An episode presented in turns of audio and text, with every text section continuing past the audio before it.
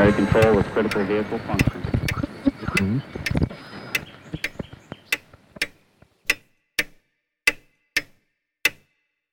Herzlich willkommen zu Zukunft Denken, Episode 72.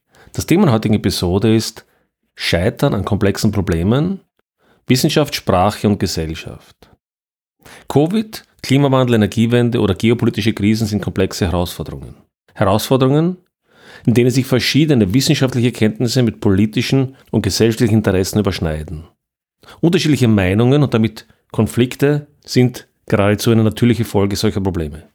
Und immer öfter scheinen wir an diesen Herausforderungen zu scheitern. Und nicht nur das, wir polarisieren dabei zunehmend unsere Gesellschaft, drohen liberale und demokratische Werte zu gefährden und beschädigen Wissenschaft und Politik auf dem Weg. So erleben wir auch eine Renaissance von Paternalismus und Autoritarismus und dies nicht unbedingt von der politischen Seite, von der es viele erwartet hatten.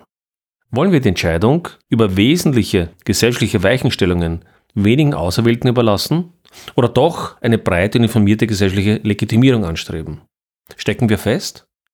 Was geschieht gerade und welche Rolle spielt Sprache und Diskurs? Diese Folge jongliert mit einer Reihe von politisch und gesellschaftlich heißen Themen und gerade darum freue ich mich sehr, dieses Gespräch mit Jan David Zimmermann führen zu können. Jan ist Autor, Journalist und Wissenschaftsforscher, hat auch gerade ein neues und äußerst empfehlenswertes Buch herausgebracht. In den Shownotes finden Sie wie immer Links zu diesem Buch, weiteren Artikeln in sozialen Medien etc. etc. Vor diesem Gespräch möchte ich nochmals darauf hinweisen, dass wir Covid, Klimawandel und andere Krisen ansprechen, aber es geht in keinem dieser Fälle darum, konkrete sachliche Fragen dieser Themen oder dieser Krisen zu diskutieren oder zu beurteilen. Vielmehr es uns eine Metafrage, nämlich wie diskutieren wir aktuell solche Themen? Und wie sollten wir derartige schwierige und komplexe Fragestellungen in der Gesellschaft diskutieren, wo letztlich schwerwiegende und langfristig wirksame Entscheidungen unserer Ansicht nach demokratisch legitimiert sein müssen? Bei diesem Thema gilt, wie bei allen anderen, wenn Sie unsere Meinung teilen, schreiben Sie uns. Wenn Sie sie nicht teilen, schreiben Sie unbedingt. Auch in dieser Episode gibt es zahlreiche Referenzen zu genannten Artikeln, Videos und sonstigen Informationen in den Shownotes. Wenn Sie glauben, dass dieses Thema wichtig ist, teilen Sie bitte diese Episode mit Freunden, Kollegen, Familie oder natürlich in sozialen Netzwerken. Damit genug der Vorrede und zum Gespräch mit Jan David Zimmermann. Hallo Jan, vielen Dank, dass du dir heute Zeit nimmst zum Gespräch. Danke, Alexander. Ich würde vielleicht mal mit zwei Zitaten beginnen zum Anfang. Das eine ist von Jay Bhattacharya, der ein amerikanischer Wissenschaftler ist, auf den wir mal später mal zurückkommen. Er sagt, Wissenschaft ist eine tolle Sache, um die materielle Welt zu verstehen, aber es dauert Zeit. Es bedarf Debatten und Diskussionen. Das Problem ist dabei nicht so die Wissenschaft, sondern wir haben einige hochrangige Bürokraten in die Position eines Papsts erhoben. Und vielleicht dem gegenüberstellen, Tony Fauci, der in den Medien durchaus sehr bekannt ist, also ist gerade eigentlich ein solcher Wissenschaftsbürokrat, auf den er sich wahrscheinlich in seinem Zitat auch bezieht. Und Tony Fauci sagt in einem Interview, diese Dinge sind auch alle dann in den Shownotes verlinkt, die wir heute besprechen, er sagt, Zitat, wenn Kritiker ihre Kugeln auf Tony Fauci abfeuern, dann erkennen die Menschen, da ist eine Person. So ist es einfach zu kritisieren, aber sie kritisieren tatsächlich Wissenschaft. Denn ich repräsentiere Wissenschaft. Sehr interessant. Repräsentiert Tony Fauci Wissenschaft? Ja, das ist eine sehr gute Frage. Also das erste Zitat ist ja eigentlich gegen eine Überhöhung der Wissenschaft in eine autoritäre Richtung gerichtet.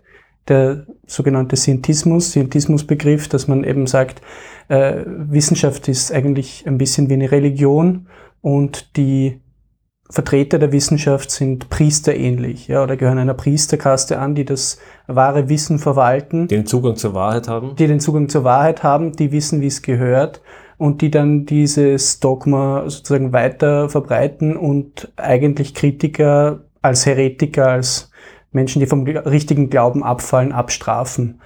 Und demgegenüber ist dann schon sehr interessant dieses Zitat vom Fauci, der genau in dieses Bild hineinpasst, wenn er eben sagt, er ist die Wissenschaft und die Frage natürlich auch oft äh, zu stellen ist, was ist die Wissenschaft, weil die Wissenschaft, weil Wissenschaft ja natürlich aus einem äh, aus einer Vielfalt an verschiedenen Positionen besteht, wo ja der, der Zweifel, die Skepsis immer auch enthalten sein sollte. Also diese Idee von also Wissenschaft als Glaubenssystem ist ja eigentlich gegen das Prinzip der Wissenschaftlichkeit gerichtet. Eigentlich die Kernidee, ein Freund von mir gesagt, die Kernidee von Wissenschaft ist ja gerade, dass sie sich äh, ständig hinterfragt oder dass sie ständig Fragen stellt, nicht?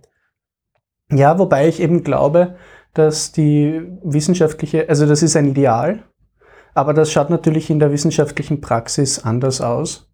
Und da habe ich in verschiedenen Bereichen, also ich komme ja eher aus der Geisteswissenschaft, ja, habe ich aber schon die Erfahrung gemacht, dass gerade diese Selbstreflexion, diese Selbstreflexion könnte verschiedene äh, Aspekte beinhalten. Also denken wir jetzt nur an die Abhängigkeit von Fördermitteln, aber mhm. auch eben, was für ein, aus welchem sozialen Gefüge, aus welcher sozialen Gruppe komme ich und wie, wie mache ich dann meine Wissenschaft als oder in einem sozialen System, bis hin natürlich zu wirklich theoretischen Reflexionen, äh, erkenntnistheoretischer oder sonstiger Art. Ja. Und da habe ich eigentlich schon gemerkt, dass diese Selbstreflexion sehr selten stattfindet oder eben wenn dann nur aus Bereichen kommt, also ich würde sagen von vereinzelten Menschen, die sich da wirklich äh, in diese Hinsicht auch gebildet haben oder sich das angeeignet haben. Aber es kommt natürlich in den wissenschaftlichen Curricula auf den Universitäten eigentlich nicht vor. Also eine Reflexion über deine Disziplin, auch im historischen Kontext, das ist oft gar nicht so irrelevant, mhm. kommt eigentlich sehr selten vor, ist mir zumindest noch, noch nie begegnet. Ich weiß, dass das, glaube ich, vor Jahrzehnten noch ein bisschen anders war.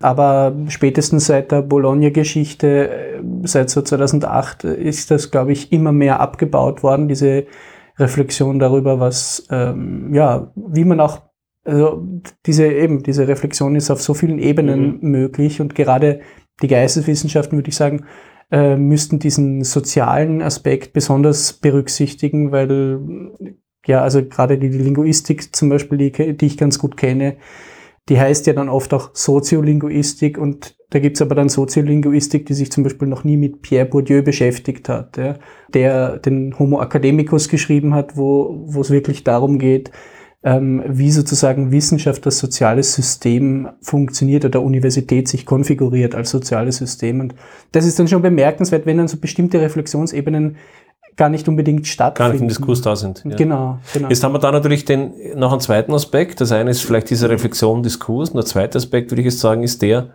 dass wir es ja hier und vielleicht Beispiele, die wir heute auch erwähnen werden, das ist, was ich, die Covid-Krise, aber auch vielleicht Dinge wie der Klimawandel, das sind ja Beispiele, wo das Problem gerade ja darin liegt, dass es nicht triviale Probleme sind, sondern hochkomplexe Probleme sind, wo es eben nicht darum geht, einen Physiker oder Virologen zu fragen, sondern wo wir ja eine ganze Bandbreite von Problemen, von Wechselwirkungen von Systemen haben und so weiter.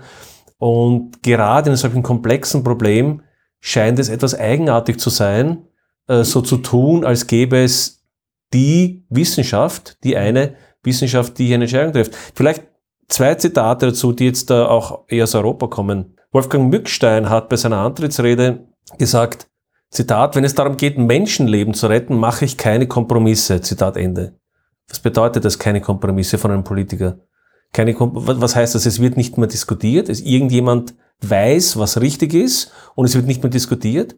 Und eine ähnliche Sache hat Frau Merkel damals gesagt am 16.03.2020, auch ungefähr, also das war vor Mückstein, äh, aber zur selben Krise und sie sagt, aber ich sage Ihnen ganz offen, dass der Maßstab nicht das ist, was wir glauben, also wir bezieht sich vermutlich mal auf die Politiker, was wir jetzt machen wollen, sondern der Maßstab ist, was uns die Wissenschaftlerinnen und Wissenschaftler zu dem Thema sagen. Also offenbar ist da der, rekurriert man da auf Wissenschaftler, die es wissen, was immer das ist, und dann erübrigt sich eigentlich die Debatte. Ist doch eigentlich dann gut, dass wir komplexe Probleme so einfach lösen können, oder? Sehr praktisch, ja. Also das große Problem, das ich hier grundsätzlich sehe, auch im Umgang mit Corona grundsätzlich als Phänomen, ohne dass ich jetzt da irgendeine bestimmte Position beziehen möchte, ist aber dennoch, und das ist halt tatsächlich von regierungs- und politischer Seite gekommen, dass man eine wahnsinnige Entkontextualisierung betrieben hat. Also du hast von komplexen Systemen geredet. Eine Gesellschaft ist ein hochkomplexes System. Äh, so etwas wie Epidemiologie oder äh, eben ein, ein epidemiologischer Prozess auch. Ähm, da gibt es ganz viele Facetten, die man berücksichtigen muss. Das soziale Leben, eben so etwas wie Krankenhaussystem und so weiter, wie das alles ineinander greift. Von welchen Wissenschaftler reden wir überhaupt? Da reden wir vom Virologen, vom Epidemiologen, reden wir vom Ökonomen? Reden wir vom Pädagogen, vom, vom Psychiater, der sich mit, äh, mit Menschen, mit denen beschäftigt, die dann aus dem Lockdown vielleicht Schäden davon und so weiter. Das ist ja nicht eine da ist ja nicht eine Disziplin. Nein, genau, das, darauf wollte ich gerade ja. hinaus. Also ich glaube, das Problem ist, äh, der Public Health Experte Martin Sprenger hat das schon öfter thematisiert, dass äh, was hier passiert ist bei äh, Corona ist ein, dass ein virologischer Tunnelblick mhm. äh, stattgefunden hat, durch den man dann die Gesellschaft oder eben dieses ganze Geschehen beobachtet hat. Die Gesellschaft also ist eben so komplex, dass dieser Tunnelblick nicht ausreicht, sondern dass es eine breitere Perspektive gebraucht hätte, die eben durch Soziologen ähm, und so weiter, Psychologen ergänzt wird. Die hat es zwar gegeben, aber die haben sich sozusagen immer sehr stark diesem virologischen Narrativ untergeordnet. Und ja, also ein Virologe schaut natürlich auf das äh, Virus, das ist sein Job, aber er kann natürlich zu gesellschaftlichen Phänomenen oder Auswirkungen dann möglicherweise eher wenig äh, sagen. Ja? Der Public Health Experte kann das sehr wohl, weil das ist seine Aufgabe, also die, die äh, Gesundheit der Bevölkerung, wenn man das jetzt irgendwie so übersetzt. Das heißt, meine Beobachtung wäre auch die, dass wir gewissermaßen eine Verengung von Diskurs erleben und nicht nur bei Covid, sondern bei anderen Dingen genauso, egal ob das jetzt Covid ist oder ob das äh, zum Beispiel jetzt in Deutschland wurde eine Meldestelle für, wie heißt das, für antifeministische Belange. Irgend sowas, ja. Und das, das ist für mich so ein, so ein, so ein, so ein Beispiel, das in eine ähnliche Richtung geht, wo es gibt in einem, in einem Staat Dinge, die sind legal und die sind illegal. Wir haben in Österreich ein, ein, ein Wiederbetätigungsverbot. So, wenn ich jetzt in, im Sinne des, dieses Gesetzes Wiederbetätigung begehe, dann begehe ich eine Straftat und wäre entsprechend auch zur Rechenschaft gezogen. Mhm. Aber hier geht es ja dann offenbar nicht um die, um, um bei dem Beispiel zu bleiben, hier geht es ja offenbar nicht darum, Menschen zu identifizieren, die Frauen missbrauchen oder die irgendetwas. Die eine Straftat begehen. Eine Straftat begehen, genau. Sondern es geht ja offenbar deutlich darüber hinaus. Ich habe das auch so verstanden, also ich habe diese Meldestelle auch so verstanden, dass es da eigentlich ist, dass wenn man von einer gewissen Ideologie oder einem gewissen ideologischen Bild abweicht, also in etwa wenn äh, man jetzt sagen würde, es gibt nur zwei Geschlechter oder nur Frauen können gebären oder was auch immer, weil diese, diese Ideologie ist ja auch sehr eigenartig dehnbar, nicht? Das mhm. muss man da auch berücksichtigen. Dann kann man möglicherweise schon äh, gemeldet werden, ja. Und das ist natürlich, so also wie du richtig sagst, das ist eigentlich äh, vor dem Straftatbestand, sondern eigentlich schon eine weit vor dem äh, Straftat. Weit vor dem äh, genau und eigentlich eine eine natürlich eine Form der Zensur in den Köpfen, ja. Und diese, und diese Verengung des Diskurses haben wir meiner, also mir ist es so gegangen, wie ich, ich habe dann nach dem ersten Jahr der, von Covid Twitter aufgehört, weil für mich ich das Gefühl hatte, die, der Diskurs ist immer radikaler und autoritärer geworden. Und äh, es war fast so wie, man begeht eine, eine Häresie gegen eine, gegen eine religiöse genau. äh, Erkenntnis, die von Gott gekommen ist. Und wenn da jemand was dagegen sagt, dann wird er mit allen Mitteln des Mittelalters äh, verfolgt. Ja, so habe ich es auch erlebt. Also das war ja das, was mich bei dem ganzen Themenkomplex Corona sehr irritiert hat, wie schnell auch das gegangen ist und wie äh, autoritär das Ganze durchgeboxt wurde. Und ja, wie schon eingangs gesagt, hatte das dann für mich am Ende in manchen Ausprägungen, insbesondere in der Mediensprache. Ja, also ich habe mir sehr stark die Mediensprache mhm. angeschaut und da habe ich mir oft gedacht, also diese Menschen verstehen entweder nichts von Wissenschaft oder das, was sie da tun, hat halt grundsätzlich mit Wissenschaft nichts, nichts zu tun. Ja? Also auch, auch die, ich sage jetzt auch mal, die Berichterstattung auf bestimmten Portalen, ähm, ja, ORF Science oder so, also da gibt es Dutzende Beispiele, wo, wenn man da genauer hinsieht, die Berichterstattung wirklich haarsträubend ist. Ja. Kann man ein paar Beispiele vielleicht nennen von so Framing, semantischer Umdeutung oder sowas, die man im Alltag oder eben in diesem Kontext doch immer wieder sieht? Ja, also äh, ein Beispiel, das schon ein bisschen länger zurückliegt, war die Diskussion zum Beispiel um das Ivermectin, um dieses Mittel, das teilweise propagiert wurde, äh, als Präventionsmaßnahme bei einer Covid-Infektion. Oder ich glaube auch als, als äh, im Falle, dass, dass man infiziert ist, glaube ich auch. Genau, genau. Also quasi, wenn man sozusagen in der Frühphase ja. der Infektion, so.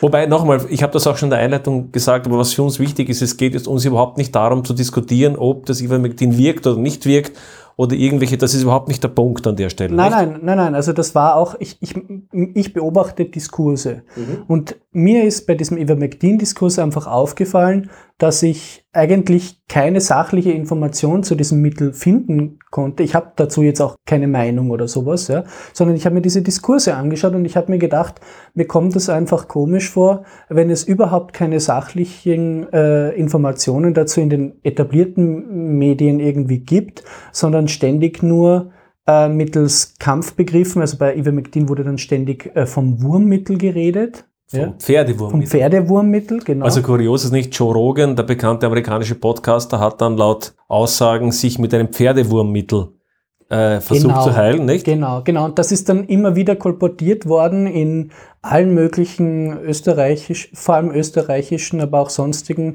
Zeitungen, wo dann einfach gesagt wurde, na ja, die, eben die Rechten, dann kam wieder dieses Rechtsframing, die nehmen jetzt alle Pferdewurmmittel und Herbert Kickel von der FPÖ auch und so weiter.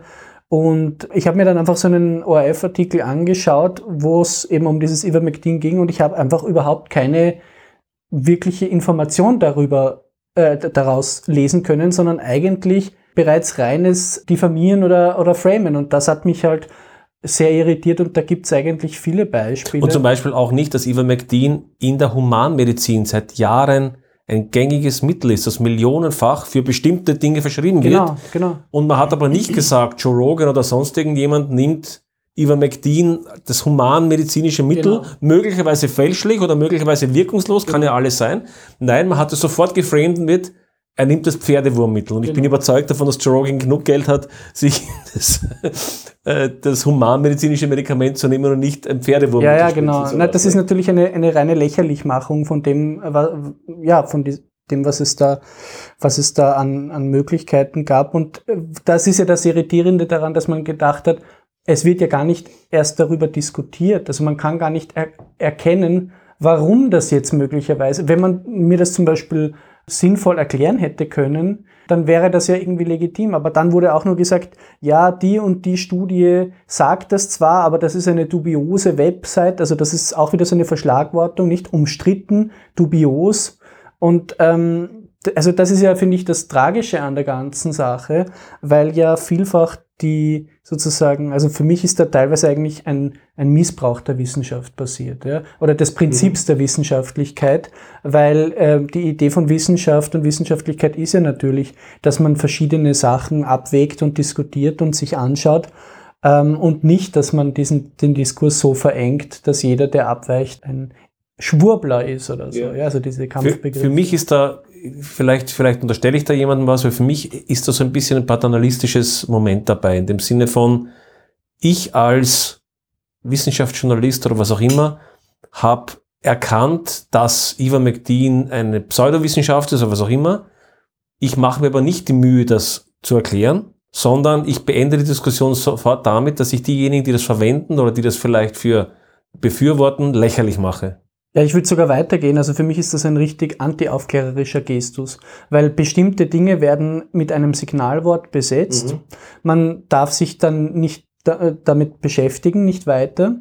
Und dadurch ist die Diskussion beendet. Und dadurch ist aber auch die Beschäftigung, und ich sage jetzt auch mal die Recherche zu bestimmten Mhm. Sachen beendet. Ja? Also der Begriff etwa Verschwörungstheorie. Mhm. Natürlich mag es tatsächlich kru- krude Verschwörungstheorien geben, aber so inflationär, wie das Mhm. verwendet wurde in den letzten Jahren, muss man einfach sagen, das ist als Kampfbegriff verwendet worden, um eigentlich vielfach auch Aspekte äh, zu unterbinden, die vielleicht geläufig sonst unter Gesellschaftskritik, unter Wissenschaftskritik oder unter Kontextualisierung fallen würden. Nicht? Also wenn ich jetzt Netzwerke der Pharmaindustrie untersuche und mir genauer anschaue, ja, oder mir die Zulassungsstudien von Pfizer und so weiter und mir das alles irgendwie genauer anschaue und dann vielleicht zu Schlüssen komme, die irgendwie gegen diese Konzerne sprechen, dann hat das mit Verschwörungstheorie nichts zu tun, sondern eigentlich mit einer, mit einer guten Art der Recherche. Ja?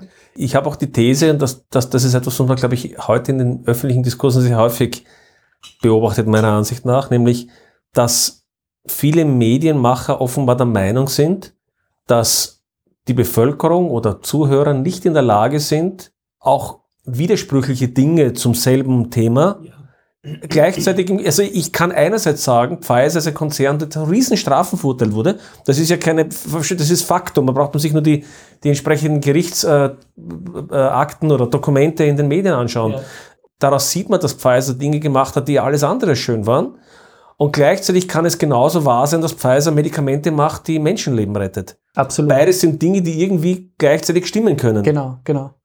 Die Gleichzeitigkeit, das ist überhaupt etwas, äh, was ja ein Problem ist an dem ganzen, an der ganzen Thematik, ist, dass ja in Wahrheit die Komplexität verloren gegangen ist. Ja? Dass ja man ja eigentlich gesagt hat, nein, also das sind die Guten. Und dieses Muster sieht man ja jetzt erstens mal diese Spaltung in Gut und Böse und dann natürlich damit einhergehende ja, ideologische Vereinfachungen. Also ich sehe das eben, wenn man in die, auch in die, in die Geschichte der Wissenschaft geht oder so, ich habe mich viel mit äh, Wissenschaft im Nationalsozialismus beschäftigt, vor allem mit den Geisteswissenschaften mhm. und mit Sprachwissenschaft. Und da ist dann auch so, da ist es dann auch so, dass es eine Gleichzeitigkeit gibt von guter Forschung mhm. und Forschung, die quasi so stark ideologisiert ist, dass sie eigentlich unbrauchbar oder, mhm. oder also nicht weiter verwendbar ist, sage ich jetzt mal. Ja. Das heißt, es mhm. gibt nur ganz kurz noch, also es gibt, und das äh, trifft vor allem auch auf die Naturwissenschaften im Nationalsozialismus zu, es gibt einfach viele Beispiele, wo die Wissenschaft tatsächlich in Pseudowissenschaft abgeglitten ist, aber es gibt auch viele Beispiele, denken wir eben an Konrad Lorenz, der ja, der sozusagen Karriere im Nationalsozialismus gemacht hat und gleichzeitig aber einfach in der Verhaltensbiologie ein, eine Koryphäe nach wie vor ist. Und das hat aber jetzt aber nichts mit mangelhafter Aufarbeitung zu tun, dass er bis heute als Koryphäe gilt, sondern das war er einfach. Ja? Und genauso gab es in der Krebsforschung. Menschen können widersprüchlich sein. Widersprüchlich und sie können, es, es kann auch das eine Argument gut sein und das andere Humbug sein. Richtig, ja. Das erleben wir in der Wissenschaft ja ständig in der Geschichte der Wissenschaft. Nicht? Ja. Wir haben Nobelpreisträger wie Karim Mallis, der zu den wesentlichsten PCR-Methode in der, in, der, in der Genetik beigetragen hat und danach aber eine Menge an fragwürdigem Zeug verbreitet ja. hat. Newton genau. war ein Esoteriker, oder? Ja. Hat wahnsinnig viel in der Mathematik und Physik gebracht, war ein Esoteriker in Konflikt mit Leibniz, ein ausgesprochen unangenehmer Charakter, nicht? Genau, genau. Also auch, dass, dass, äh, dass Wissenschaftler natürlich einfach Menschen sind, die, äh, die einen gewissen, auch eine gewisse Herkunft haben. Dieser, dieser Aspekt ist überhaupt, wird sehr wenig reflektiert. Also ich sage jetzt einmal auch, wo das sind natürlich äh, gut situierte Menschen sein müssen, schon von, von Beginn an in der Regel, ja. Oder wie halt sozusagen die soziale Gruppe ausschaut überhaupt, zu der Wissenschaftler gehören. wie Aufstiegschancen sind und so weiter, ja ich denke eben diese Gleichzeitigkeit, die, ich merke das auch, wenn Menschen, äh, also ich bemühe mich in, also in dem, wo ich mich mit der Sprachwissenschaft im Nationalsozialismus beschäftigt habe, eben nicht aktivistisch das Ganze aufzuladen, sondern genau hinzuschauen. Und ja, man kommt dann in manchen Punkten tatsächlich einfach zu den Schlüssen, dass es einfach, da hat jemand wirklich äh, sehr ideologisch gehandelt. Andere Protagonisten haben aber doch äh, bestimmte Sachen äh, gemacht, die, die wirklich stichhaltig sind oder so. Und da muss man auch aufpassen, dass man dann nicht, weil darum geht es, es geht um Delegitimation von Wissenschaft als Pseudowissenschaft. Mhm. Und Pseudowissenschaft ist aber immer eine Fremdzuschreibung. Niemand würde von sich selbst mhm. sagen, er macht Pseudowissenschaft. Mhm. Und das ist äh, da, so müssen wir die Begriffe auch abklopfen und darüber nachdenken, ist das jetzt eine Fremdzuschreibung oder eine Selbstbezeichnung? Und äh, wenn das jetzt eine reine Fremdzuschreibung ist, äh, die, die pejorativ ist, dann äh, ist es halt schwierig, damit umzugehen. Natürlich mag die in manchen Punkten zutreffen, aber das ist eben gerade bei dem NS-Thema habe ich gemerkt, dass man natürlich auch zu stark verkürzt aktivistisch das Ganze angeht, wenn man dann sagt, der war ein Nazi und deswegen hat er nur ja. Pseudowissenschaft betrieben. Ja, da müssen wir genauer hinschauen. Das ist genau der Punkt, der mir so wichtig zu sein scheint. Nicht? Die Welt ist ein unglaublich komplexer Ort und Wissenschaft ist es genauso. Und wenn man versucht, das unzulässig zu vereinfachen, dann kommt man einfach zu, wie man heute sieht, zu Denkmalstürmereien, die einfach in keiner Weise an, angemessen. David Hume hat in einer Fußnote, jeder Historiker kennt das, in einer Fußnote, ich kann es nicht wörtlich zitieren, aber etwas sehr unangenehm Rassistisches gesagt. Mhm. was in seiner Zeit wahrscheinlich äh, nicht ungewöhnlich war. Das ist eine Fußnote in seinem Werk. Mhm. Und aufgrund dieser Fußnote wird David Hume von manchen Leuten als äh, quasi als delegitimiert bezeichnet, obwohl einer der wesentlichsten mhm. Philosophen der Aufklärung oder der, der Neuzeit ist, nicht?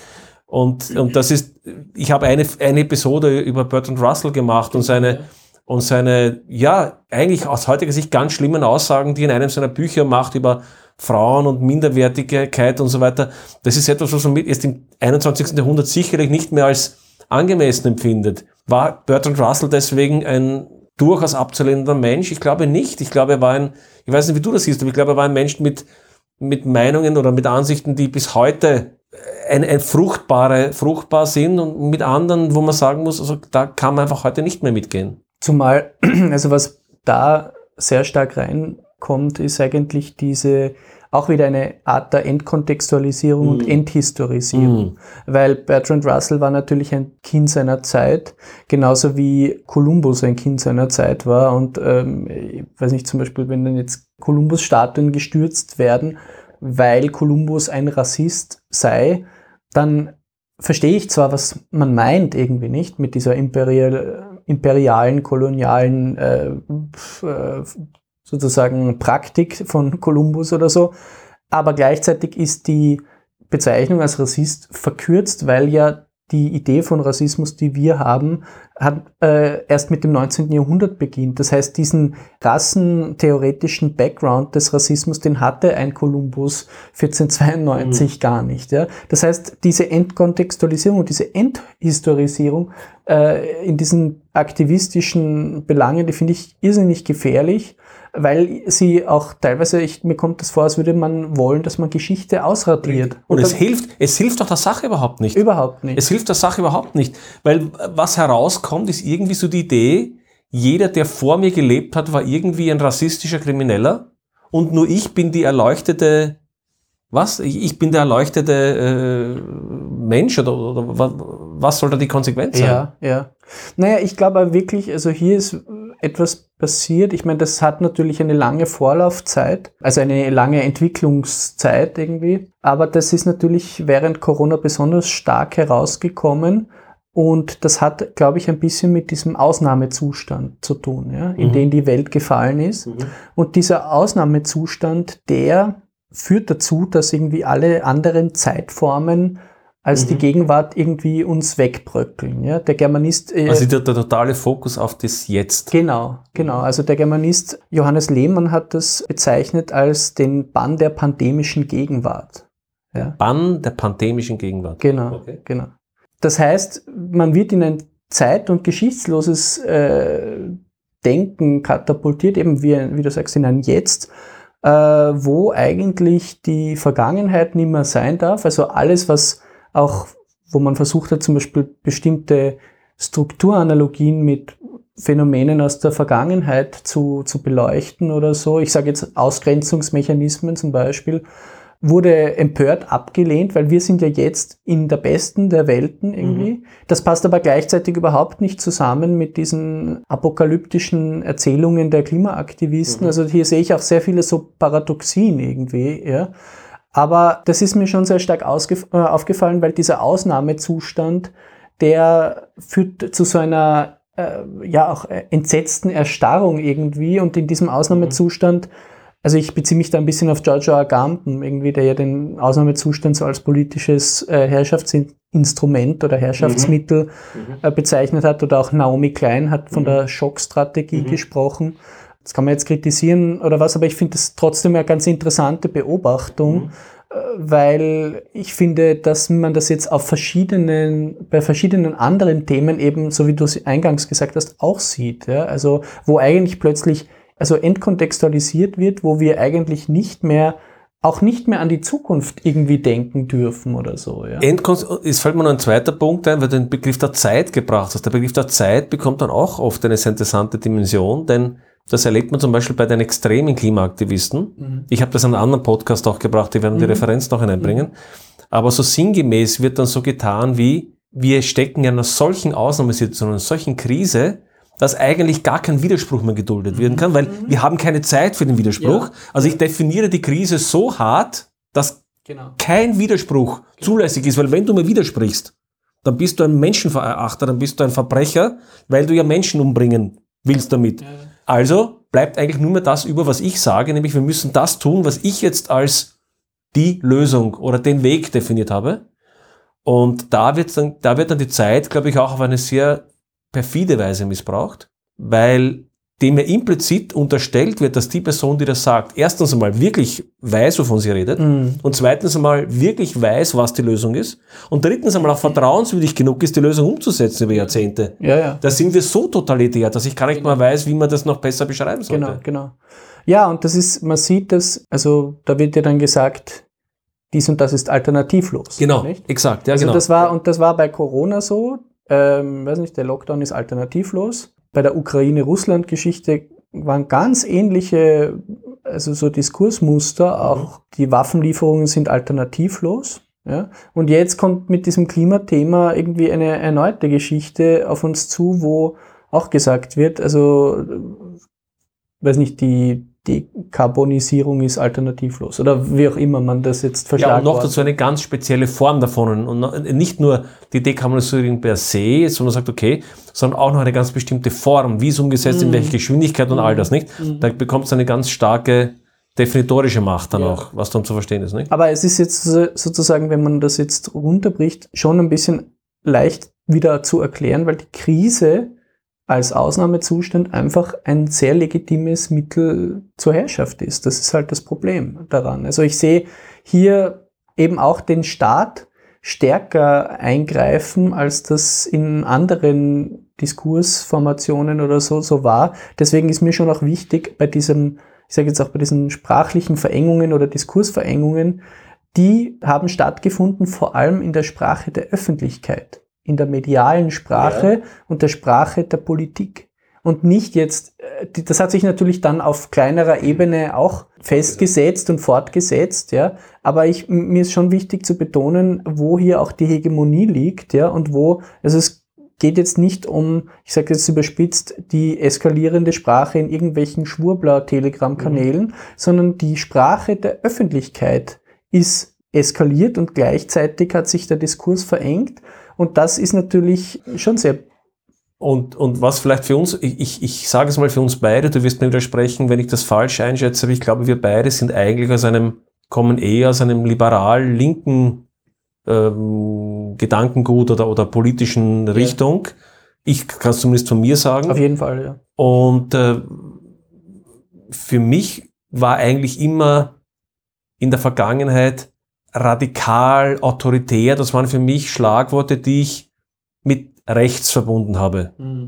Und für mich war das so schockierend zu erleben, wie Medien, die ich als liberal in der Vergangenheit erkannt habe, sagen wir es konkret, wie Standard zum Beispiel, Zeit, zum Teil auch Falter, plötzlich eine Sprache angeschlagen haben in einzelnen, in einzelnen, zumindest in einzelnen Berichten, die ich nicht vertreten kann. Auf jeden Fall, ja. Haben wir da vielleicht ein, zwei Beispiele, die wir nennen können? Ja, also äh, die, die Standardberichterstattung der letzten drei Jahre war eigentlich äh, dem, dem gemäß. Ganz besonders auch die Kolumnen von Hans Rauscher, muss Mhm. man sagen. Äh, ich habe ein anderes Beispiel, da kann ich vielleicht kurz einen, Ja. eine Passage vorlesen. Ja, gerne, Da weiß ich jetzt ehrlicherweise gar nicht den, den Autor, ähm, aber ich fand es einfach interessant, weil man sieht eigentlich eine Aneinanderreihung von verschiedenen Kampfbegriffen und Schlagworten Mhm, und mhm. sieht eigentlich wenig Information tatsächlich. Ich lese das einmal vor. Das ist vom Standard vom 6.2.2022, äh, Standard Online. Ja? Und es geht um die ähm, äh, Corona-Maßnahmengegner. Zitat. Dieses Phänomen kennt man, seit die Corona-Leugner aktiv sind. Fakten werden verdreht, die Verhältnisse einfach umgekehrt und wir vernunftbegabten und verantwortungsbewussten, die in der Corona-Impfung den lebensrettenden Sinn erkennen, sind plötzlich die Nazis von gestern, während die Impfverweigerer und Schwurbler, die mit amtsbekannten Neonazis und Identitären aufmarschieren, sich als die von staatlicher Repression verfolgten, ja, die Juden darstellen. Hm. Zitat Ende. Das hat fast eine religiö religiöse Sprache, oder? Äh, Das ist eben wirklich interessant, weil so viele Kampfbegriffe da drinnen sind und man eigentlich außer einer Abwertung und einer, also eine Aus, Abwertung des, des anderen und eine Aufwertung des eigenen wenig. Es ist eigentlich keine Substanz, oder? Es ist keine Substanz, genau. Das ist irgendwie mein Punkt. Und das mit dem natürlich die Corona-Leugner, das ist konnotiert natürlich mit dem Aspekt der Holocaust-Leugnung. Mhm, also mhm, dieses. Leugner ist immer eine Markierung in diese Richtung. Ja, ja, ja. Und natürlich, Holocaust-Leugnung ist äh, ein Straftatbestand, das ist verboten. Und das heißt, du beginnst die Menschen in diese Richtung zu drängen, abgesehen davon, dass natürlich die Frage ist, also Corona-Leugner, das ist ja auch eine Behauptung oder ein Vorwurf gegenüber dem anderen. Ja? Also Und es ist nicht nur bei Corona, wir haben das wir haben eine ähnliche zum Beispiel auch Klimaleugner, ist auch sehr genau. bekannt, nicht? Und das Problem ist natürlich, es gibt natürlich Klimaleugner, es gibt natürlich Corona-Leugner, es gibt natürlich Leute, die sagen, Covid gibt's nicht, das ist eine Frage. Natürlich gibt's diese Leute, nicht? Ja, aber und, und es gibt auch Leute, die sagen, es gibt keinen Klimawandel. Ja. Aber das Problem ist, dass diese Zuschreibung ja auch Menschen, auch auf Menschen gemacht wird, die einfach die sagen, nein, ich leugne nicht, dass es Covid gibt und ich leugne nicht, dass es einen Klimawandel gibt, aber ich glaube, in dem und dem Aspekt, genau. weiß nicht, bin ich anderer Meinung oder da gibt es irgendwie Diskussionsbedarf, nicht? Äh, äh, also ich glaube, das Problem daran ist wirklich, natürlich gibt es Menschen, die Corona leugnen. Ich würde aber mal behaupten, die sind verschwindend gering. Mhm. Also äh, ich habe sozusagen im Laufe der letzten Jahre genau eine Person kennengelernt, die tatsächlich in die Richtung gegangen ist und ansonsten kenne ich überhaupt niemanden.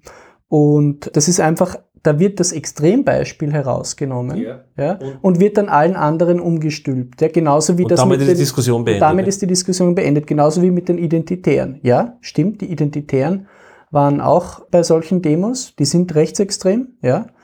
Aber diese Demonstrationen, da gibt's eigentlich genug Belege dazu, waren sehr heterogen zusammengesetzt, waren junge Menschen, ältere Menschen, ähm, Studenten, Pensionisten, Migranten und so weiter.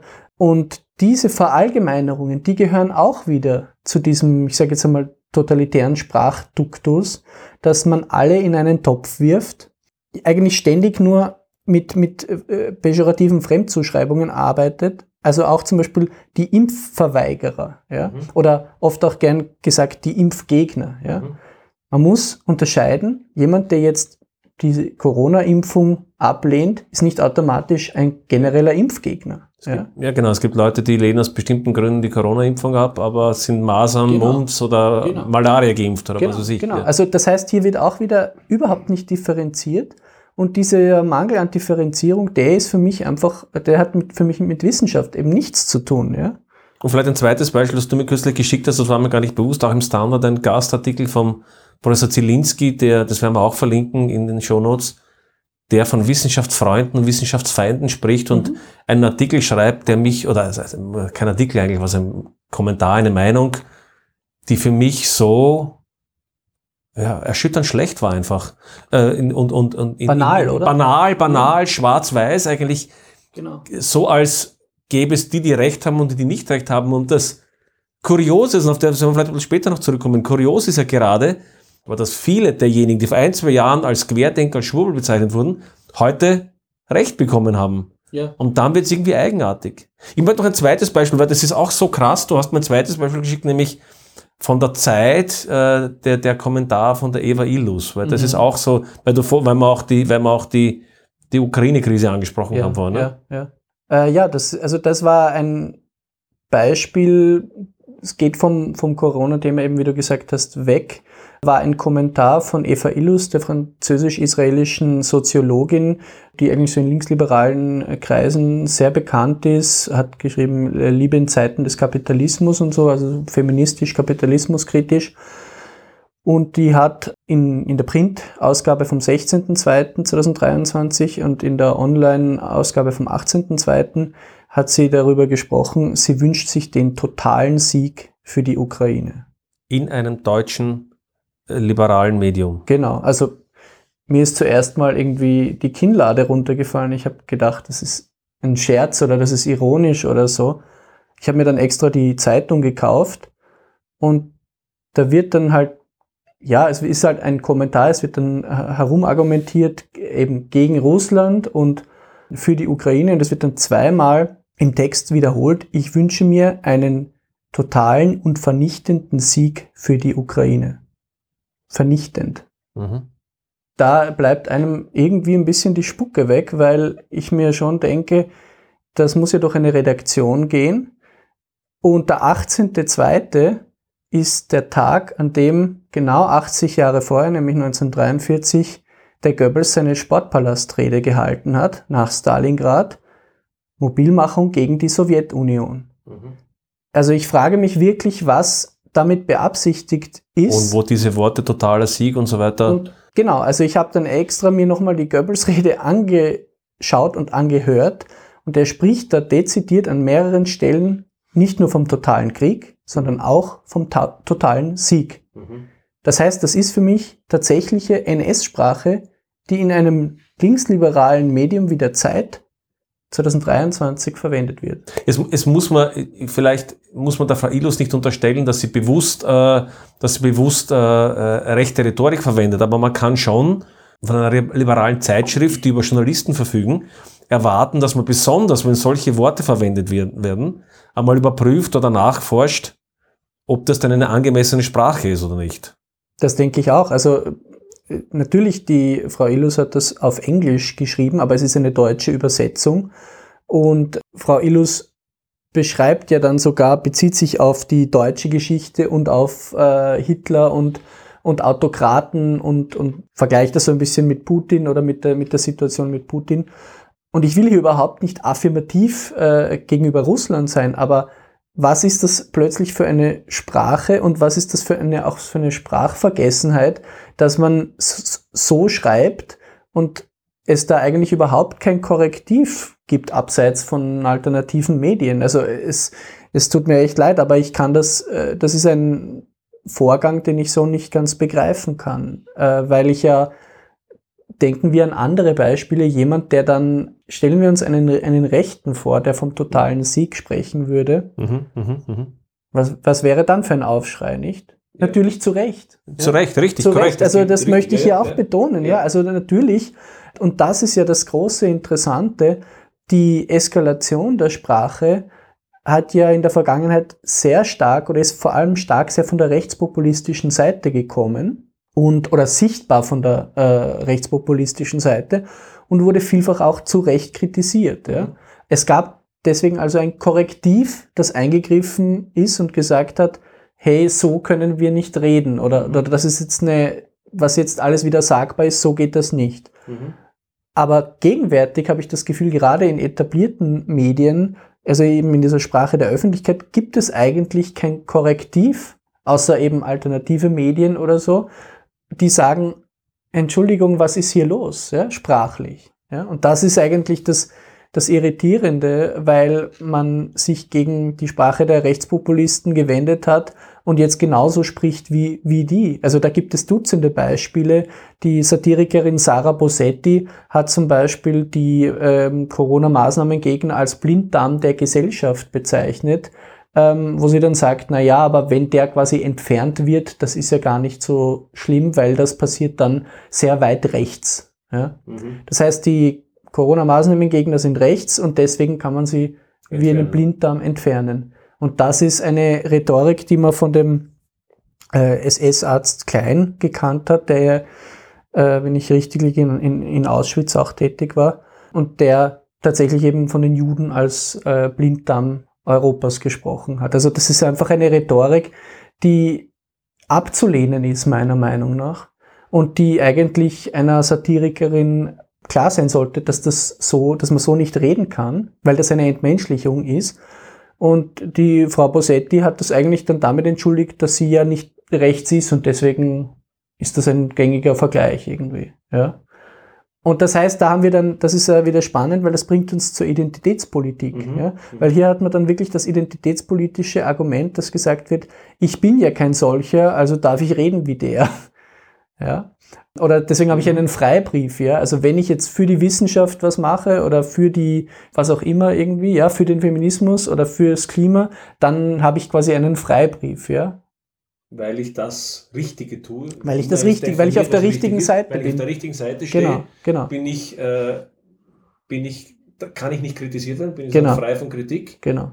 Und jemand, der mich kritisiert, ist Rassist oder Rechter oder Genau. Schwurbler oder Querdenker Genau. oder was auch immer dann Genau. gerade das Wort der Wahl sein mag. Und die Gefahr daran ist ja, dass man dadurch, dass man alle möglichen Menschen als Nazis bezeichnet, die tatsächlichen narzisstischen Strömungen eigentlich unterstützt. Weil Es sie kommt zu einer völligen Verwässerung. Wenn jeder, wenn jeder äh, Rassist ist, dann macht der Begriff des, des Rassismus keinen ja, Sinn aber mehr. man, man, hat, man fördert natürlich, dass diese sozusagen, dass jetzt tatsächlich rechtsextreme Strömungen sich hinter diesen anderen Ja. Menschen verstecken können, die damit überhaupt nichts zu tun haben, aber denen auch Ja. diese Fremdzuschreibung passiert. Ja, genau. Das heißt, wir, wir können hier überhaupt nicht mehr differenzieren und dasselbe sehe ich eben auch bei vielen dieser Kampfbegriffe, bei Verschwör- Verschwörungstheoretiker oder eben bei mittlerweile auch beim Begriff des Antisemitismus, ja, der Natürlich gibt es einen Antisemitismus und ich habe das selber schon äh, oft genug auch äh, mitbekommen und selbst erlebt, ja, wie Leute dann da plötzlich ähm, eben eskalieren ja, in, in einer antisemitischen Weise,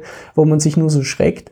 Aber das wird mittlerweile auch oft so inflationär verwendet. Also ich habe zum Beispiel gehört, Big Pharma darf man nicht sagen, weil das ist ein antisemitischer Code. Big, Okay. Big Pharma wird aber quasi für große Pharmakonzerne eigentlich seit Jahren in den Medien auch verwendet. Wurde auch von der Linken sehr stark über, äh, vor Corona Ja, genau, genau. verwendet. Genau. Und das heißt also, diese inflationären Zuschreibungen sind nicht nur haarsträubend, sie sind, sondern sie sind tatsächlich auch irgendwie gefährlich, weil sie das, das tatsächliche Problem verwässern und weil sie einfach überhaupt nicht mehr unterscheiden. Und ich fürchte, dass auch mit dem Vorgehen von oder während Corona zum Beispiel ein irrsinniger Schaden am Prinzip des Impfens selbst passiert Mhm, ist. Ja. mhm, mhm. Ähm, äh, was jetzt ich aus meiner Sicht sagen würde, dass das natürlich eine Errungenschaft ist, aber mit der übermäßigen Politisierung dieses Gesundheitsthemas und dieses Impfthemas, das wirklich äh, sehr brutal forciert wurde, in, also in Wien meiner Meinung nach auch sehr stark durch die Stadt Wien,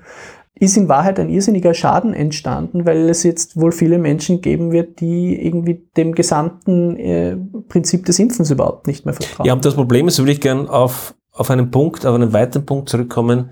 Eine Sache, die heute immer wieder diskutiert wird, nämlich der Schaden, der auch an wesentlichen gesellschaftlichen Strukturen an, an, also dadurch angerichtet wird oder überhaupt auch ein Vertrauensverlust in Eliten oder in, äh, in Wissenschaft auch im weiteren Sinne. Mhm. Ich glaube, wenn man eine positive äh, Motivation einigen dieser Leute unterstellen wollte, dann könnte man sagen, sie wollten vielleicht die Komplexität heraushalten aus dem Diskurs in der Meinung, sonst verwirrt man die Bevölkerung und wenn man sagt, ja, das weiß man nicht so genau und so, dann hält sich niemand an irgendwas und so weiter. Ich verstehe durchaus intellektuell diese Idee der Vereinfachung. Das Problem ist nur, wenn sich dann herausstellt, ein, zwei Jahre später, dass viele der Dinge, die man gemacht hat, einfach so nicht zugetroffen haben, dann stellt sich schon die Frage, habe ich damit nicht einen größeren Schaden als Nutzen angerichtet? Ich möchte vielleicht ein paar Beispiele bringen, weil, weil jetzt gerade wird das in, in großem Bereich diskutiert.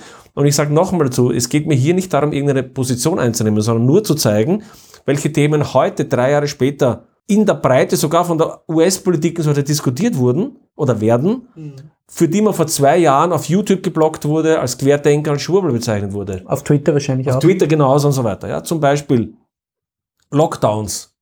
Es gab bereits vor Covid durchaus anerkannte Wissenschaftler, die, die in Pandemieplänen gemeint haben, ein Lockdown ist keine gute Idee für einen solchen Fall. Ich kann das nicht beurteilen. Ich möchte nur sagen, diese Diskussion hat nicht stattgefunden. Genau. Hat zum Zeitpunkt nicht stattgefunden. Schweden, jetzt, es gibt einen Spectator-Artikel, der das relativ gut analysiert, wird auch verlinkt, weil ein Spectator hat es auf verschiedene Arten verglichen, wie die Übersterblichkeit war in verschiedensten Bereichen und, und Schweden, die 2020, kann man erinnern, lächerlich gemacht wurden und die als Genau. furchtbare Politik dargestellt wurden, sind offenbar, gehören zu den niedrigsten, äh, also haben die besten Werte eigentlich. Die Diskussion gab es damals nicht, nicht. Es gab dann zum Beispiel weiters Great Barrington Declaration, die wurde initiiert von drei hoch angesehenen Professoren, Martin Kuldorf, Professor Medizin Harvard, Dr. Sunetra Gupta, Professor in Oxford, Dr. J. Bhattacharya, den ich am Anfang zitiert habe, Professor Stanford. Also das sind keine, das sind jedenfalls nicht die, die mal als erstes als Schwurbler oder Querdenker einfallen würden. Professoren von Oxford, Stanford und was war das dritte? Harvard. Und die haben, ich glaube, das war 2021, wenn mich nicht ganz irre, müsste ich nachschauen, die haben doch in Zweifel gestellt, dass die Ideen, die von Fauci gebracht werden, richtig sind und dass man Lockdown in der Form sollte. Das, sie haben das als Diskussion eingebracht. Wurden auf, auf Google geshadowbanned, Twitter hat Kultdorf temporär ausgesetzt, Facebook hat die Deklaration blockiert und YouTube hat Videos äh, heruntergenommen. Und von Bhattacharya weiß man, wenn man mit ihm spricht, dass er fast seinen Job verloren hätte oder jedenfalls unter ganz, ganz harten Druck geraten ist. Jetzt stelle ich mir schon die Frage an heute, jetzt kommen wir, stellen wir fest, Lab Leak, wenn, man, wenn, wenn die Frage war, das kann man vielleicht jetzt kurz noch diskutieren, weil wir haben heute darüber diskutiert, weil da gerade eine Senatsanhörung, glaube ich, in den USA war. Mhm. Äh, und äh, Lab Leak, also die Frage, was war der Ursprung des Virus? Kommt der aus, der, aus einem natürlichen Kontext, also von einem Wet Market oder was auch immer, oder kommt er als Laborunfall einer, einer wie immer gearteten, äh, wie immer gearteten Experiments heraus? Und noch einmal, es geht uns hier nicht darum zu sagen, was es ist, aber vor im März 2020 gab es einen Artikel in Im Lancet. Lancet. Kannst du das kurz erzählen, was in dem Ja. Artikel war? Naja, in dem äh, Lancet-Artikel haben namhafte Virologen, das war am 7. März 2020. 7. März. 7. 7. März. 2020, also 2020. sehr zu Anfang Ganz- der Pandemie, muss man Ganz zu Anfang der Pandemie, wo ähm, namhafte Virologen, unter anderem Christian Drosten aus Deutschland, gesagt haben oder erklärt haben, dass die Lab-Leak-Option oder eben, dass die Möglichkeit, äh, dass das aus einem Labor stammt, nicht äh, gegeben ist und dass alle, die in diese Richtung etwas sagen, eigentlich äh, Verschwörungstheorien befeuern.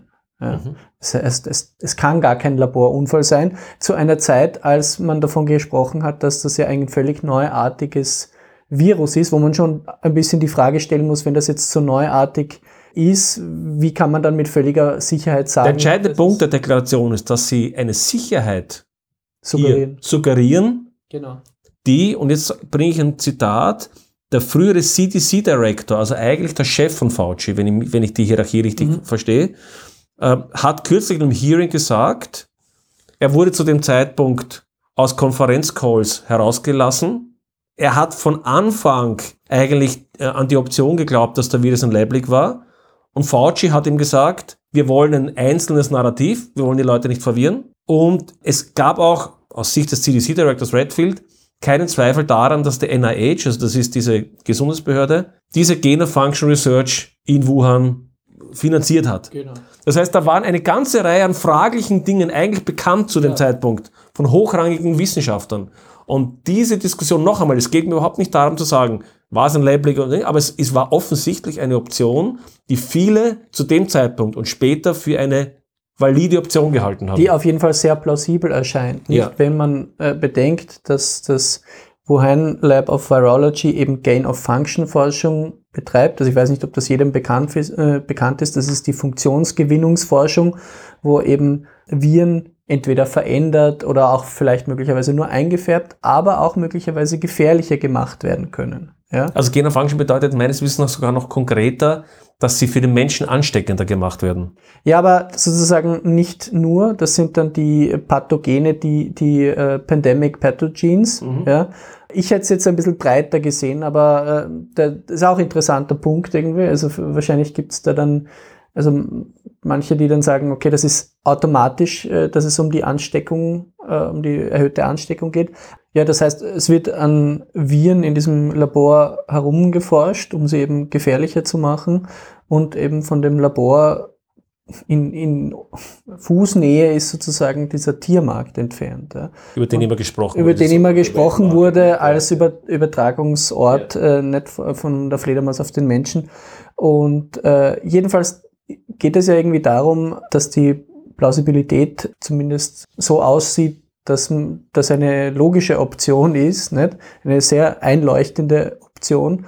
Und wenn man jetzt irgendwie merkt, dass äh, Fauci hier offenbar Gelder fließen hat lassen von US-amerikanischem Steuergeld in dieses Wuhan Lab, also dass das, Das ist nun unbestritten.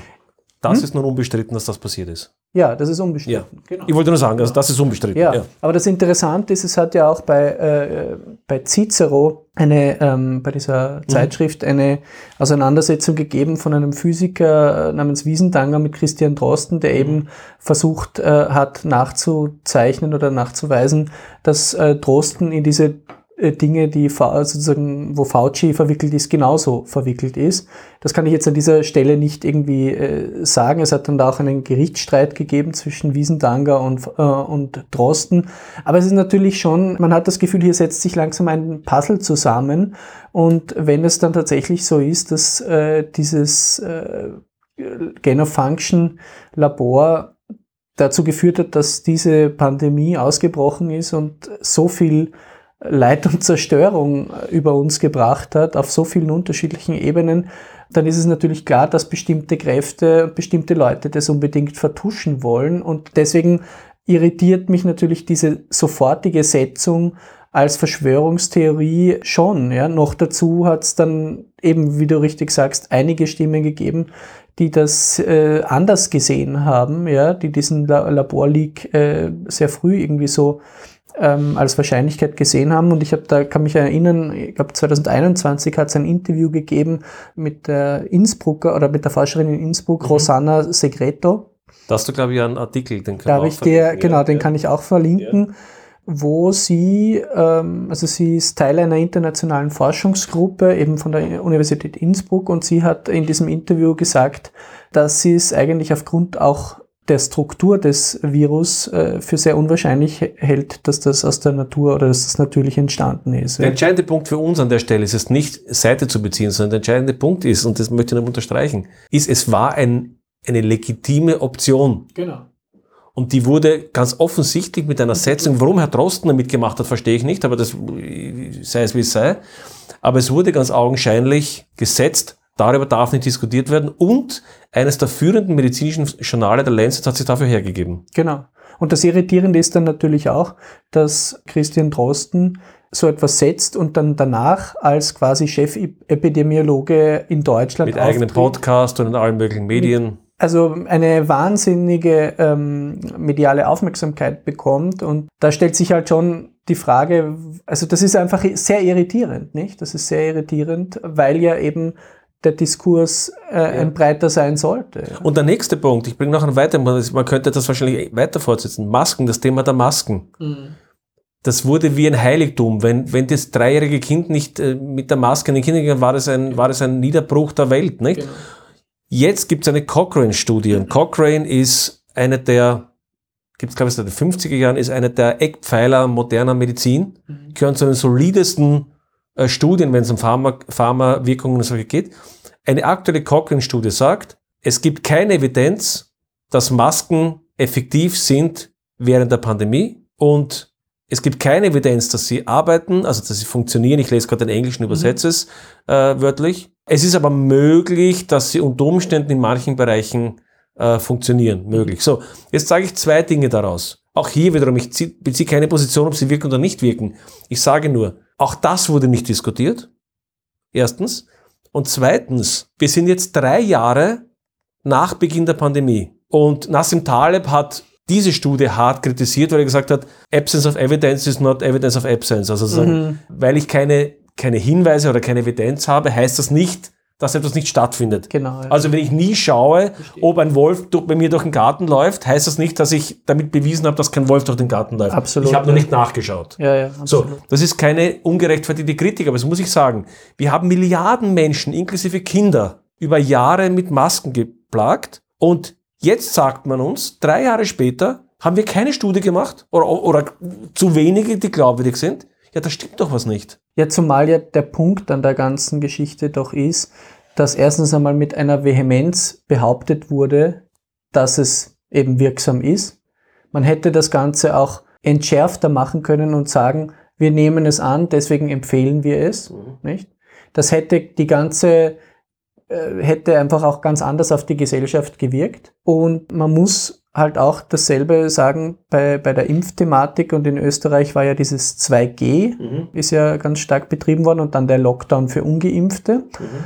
Und zu dem damaligen Zeitpunkt, das muss man schon betonen, wie das installiert wurde, nämlich im November 2021, war bereits längst klar, dass die Impfung nicht vor Ansteckung schützt und dass man und nicht die, vor Weitergabe. und nicht vor Weitergabe. Das heißt, man hat damals ganz klar sehen können, dass das ein reines Politikum ist, um, ist jetzt meine Vermutung, um Menschengruppen gegeneinander aufzustacheln oder um etwas als gegeben festzusetzen, was es aber nicht war. Die Absurdität geht dann noch weiter. Oder vielleicht ein, einen weiteren Gedanken noch dazu. Vielleicht noch einmal, um das, um das einzugrenzen. Ich erinnere mich, wie ich mich das erste Mal impfen lassen habe. Ich habe versucht, die Impfung sehr früh zu bekommen, weil ich Asthma habe. Und ich einfach auch der Versprechung äh, der Pharmacie geglaubt habe, weil was uns damals gesagt wurde, war, die Impfung, mit der Impfung, ich glaube sogar kurz hat es, glaube ich, sogar wörtlich gesagt, mit der Impfung ist die Pandemie vorbei. Mhm. Jetzt war ich zwar nicht ganz so naiv, aber ich habe doch angenommen, dass die Impfung eine, wie es bei einer normalen, wenn ich eine Masernimpfung habe, dann genau. bekomme ich in der Regel auch kein Maser, kein, kein, keine Masern. Nicht? Und eine Sache nach der anderen ist weggefallen. Oh, na, es ist doch nicht so wirksam gegen die Ansteckung und, und nicht so lang, man muss boostern. Okay. Aha, na, es ist doch nicht so wirksam, aber es, äh, es macht den Verlauf, Krankheitsverlauf weniger. Und der letzte Punkt, der gefallen ist, ist die Weitergabe sozusagen. Gegen die Weitergabe ist sie, also ist auch, eigentlich auch keine Pandemie-Maßnahme. Ja. So, damit ist eigentlich übergeblieben, wenn man ehrlich ist, dass es eine gewisse Wirksamkeit gibt, möglicherweise wahrscheinlich, und eigentlich jeder Mensch selber zu entscheiden hat, genau. ob das für ihn oder für sie eine relevante genau. Sache ist oder nicht, aber jedenfalls keine, keine gesellschaftliche. Genau. Und die totale Absurdität ist, ich weiß nicht, du wirst, ob du Sportfreund bist oder nicht, ich nicht so sehr, aber ich schaue manchmal Tennis. Mhm. Ist, weißt du, was mit Novak Djokovic passiert ja, ist? Ja, klar. So, er wurde aus Australien nicht, in Australien nicht hineingelassen. Jetzt kann man darüber reden, das ist eine spezielle Situation. Lassen wir das mal weg. Aber jetzt steht offenbar zur Diskussion, dass Novak Djokovic jetzt nicht in die USA einreisen darf, mhm. zu den jetzt kommenden sehr wesentlichen äh, Tennisturnieren, weil er nach wie vor nicht geimpft ist. Das muss man sagen, genau. Novak Djokovic hat, glaube ich, zweimal, zumindest einmal Covid gehabt, wenn nicht zweimal. Genau. Wir wissen, dass die natürliche Immunität mindestens so gut ist wie die, das war auch ein, übrigens eine Sache, die man nicht diskutieren durfte. Genau. Die, natürliche die Genesenen sind nicht vorgekommen. Nicht? Äh, und das heißt, auch hier scheint es so zu sein, meines Wissensstandes nach, dass die äh, Genesenen eine ähnliche Immunität haben wie die, wie die Geimpften. Jedenfalls, unter dem, was wir vorgesagt haben, ist es ja in keiner Weise verständlich, warum ein Spitzensportler, Sportler, der noch dazu Covid hatte, nicht einreisen darf in die Vereinigten Staaten, weil er eine Impfung verweigert. Genau, genau. Also Im Jahr 2023. Ja, also na, mit dem Wissensstand, den wir jetzt eben äh, haben und der hoffentlich. Genau, wir reden ja nicht vom März 2021. Nein, und man redet auch nicht, das ist ja das, der Punkt irgendwie nicht. Also die, äh, auch jetzt, ich sage jetzt mal zum Beispiel eine Kritik an den, an den Lockdowns oder so.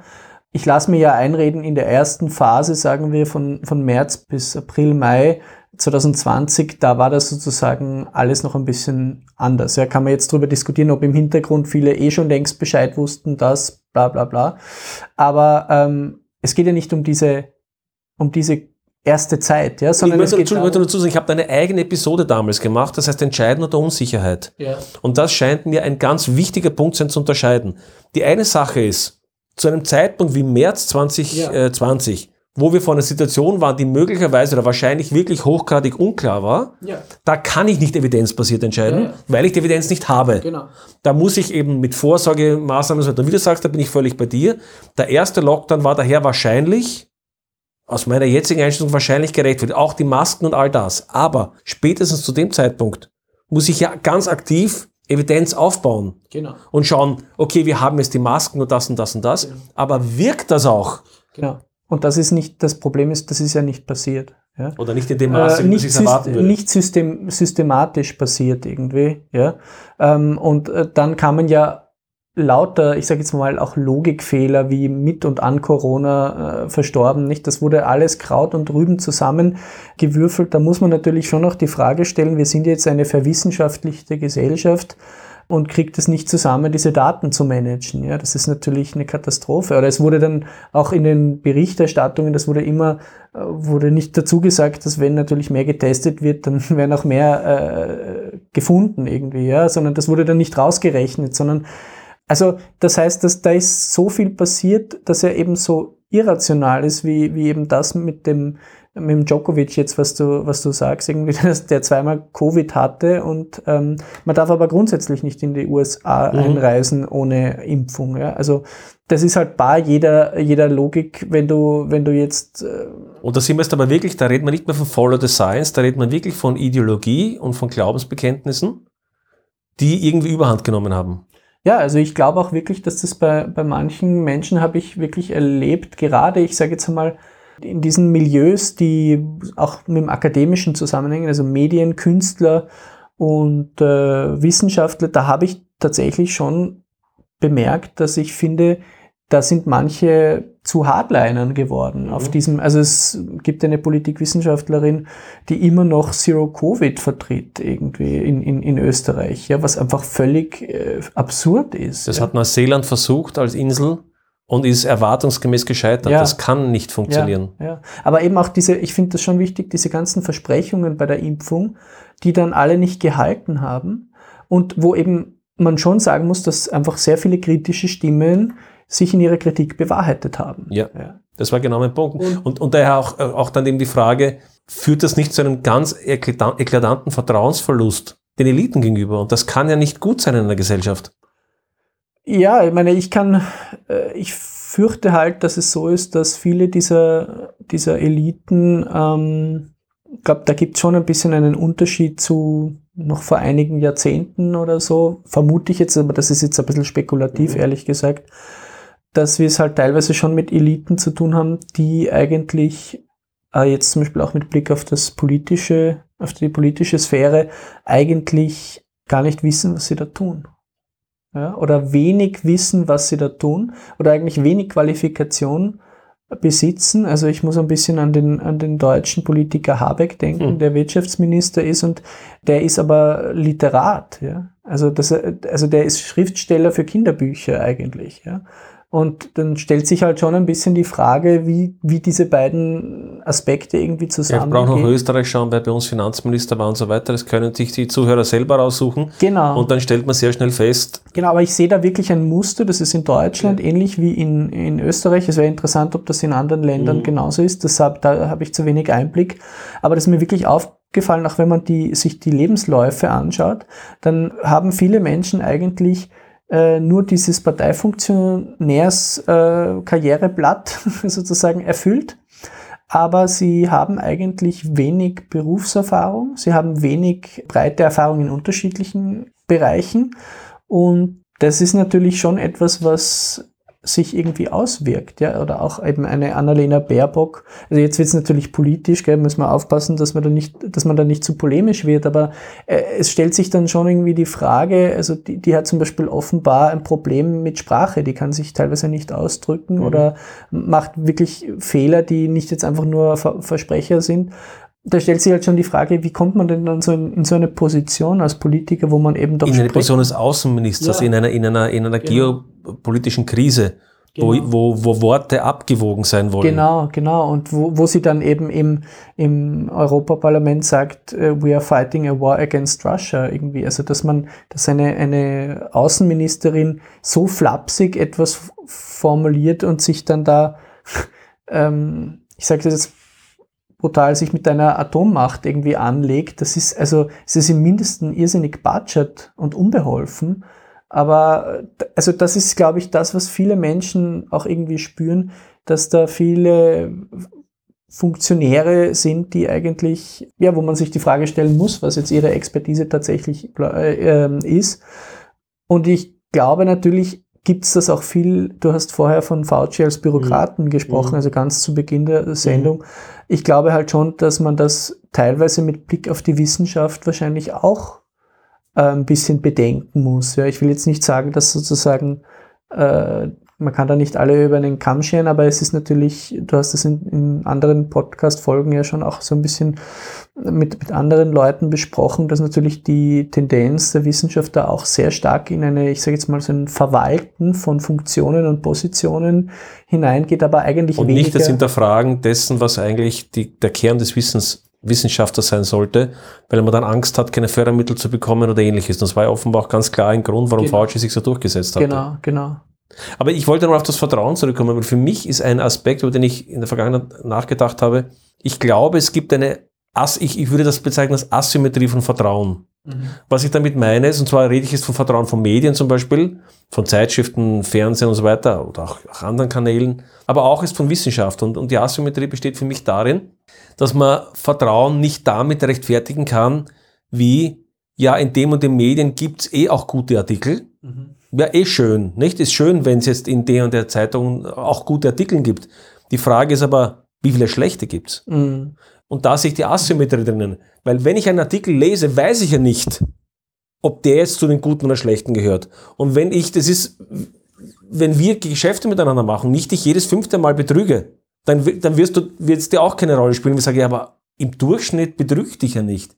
Ja, aber jedes fünfte Mal betrüge ich dich. Ja, ja. Und du weißt nie, also du wirst mit mir keine Geschäfte machen. Und ich glaube, diese Asymmetrie ist sehr, sehr gefährlich, weil die Leute mitbekommen, im Moment einmal, aber da haben sich gedacht, dann kann man sagen, na gut, aber wir haben so viele richtige Artikel. Ja, schon, aber welcher von denen ist richtig? Und weiß ich zu, zu dem Zeitpunkt, wo ich, wo ich ihn lese? Ich meine, das ist jetzt auch tatsächlich ein bisschen ein, ein Medienproblem oder eine Medienfrage.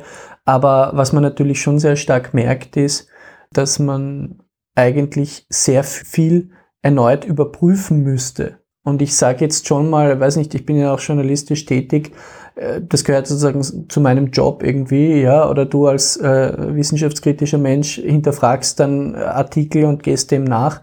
Aber ehrlicherweise muss ja, die Zeit dafür. Eh, genau, also ehrlicherweise muss man sagen, das kann doch auch nicht sein, dass man jetzt jedem zweiten Artikel irgendwie nachgehen muss. Und ich meine, ich habe dir ja äh, ein, eines der jüngsten Beispiele äh, geschickt, ORF Science, wo es irgendwie darum ging, dass die Pandemie keine psychischen äh, mhm. Nachfolgen oder Folgen oder geringe psychische Folgen äh, hat für die Menschen.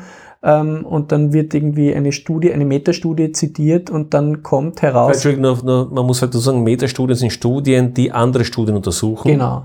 Und diese Metastudie hat eben verschiedene Studien zum Thema Mental Health untersucht und hat aber äh, fast alle aus dem Jahr 2020 genommen und nur eine aus dem Jahr 2021 und die Jahre 22, 23. Also die Folgen, die eigentlich wahrscheinlich nach einem Jahr keiner Schule und so weiter oder wenig Schule mit Kindern, Jugendlichen passieren, die ja erst in den Jahren darauf auftreten werden. Genau, also der, der Punkt ist einfach, was man hätte machen sollen, ist in diesem ORF-Artikel, dass man ganz klar feststellt, dass es um diesen Zeitraum geht dass aber aus dem Jahr 2021 es nur eine einzige Studie gibt. Wie repräsentativ die dann tatsächlich sein kann überhaupt, ist jetzt sehr die Frage. Ja, aber der Punkt ist halt, eigentlich wurde in diesem Artikel tatsächlich gesagt, es gab quasi nur minimale Folgen, obwohl die Jahre 22 und 23 überhaupt nicht in dieser, in dieser Metastudie besprochen werden. Natürlich fällt einem das auf, wenn man diesen Artikel irgendwie liest, aber man mhm. muss dann trotzdem noch einmal draufklicken und muss sich dann die, diese Studie Aber wer anschauen. kann eine Metastudie lesen? Das kannst jetzt du, weil du Wissenschaftsjournalist auch bist und so weiter, aber ich kann doch nicht, das, das ist doch ein Versa völliges Versagen des Mediums. Ja, das ist nicht die Aufgabe, es kann nicht die ja. Aufgabe von, von, von Durchschnittsleuten sein, dass sie sich äh, ständig irgendwie überprüfen, ob jetzt der ORF oder der Standard oder wer auch immer irgendwie da jetzt tatsächlich äh, korrekt und sauber gearbeitet hat. Also das, und das ist ja auch ein bisschen mit dem Blick auf diese Ivermectin-Geschichte gewesen, yeah. wo ich mir einfach nur gedacht habe, also wo ist jetzt die, die Info und man muss den Dingen dann immer so nachgehen. Und das ist, glaube ich, etwas, was in, dieser, in diesen letzten Jahren auch so rausgekommen ist, dass ganz viele Menschen einfach dann alles hinterfragen. Richtig, und, und das ist genau mein Punkt. Und dann kommt es zum Rückschlag.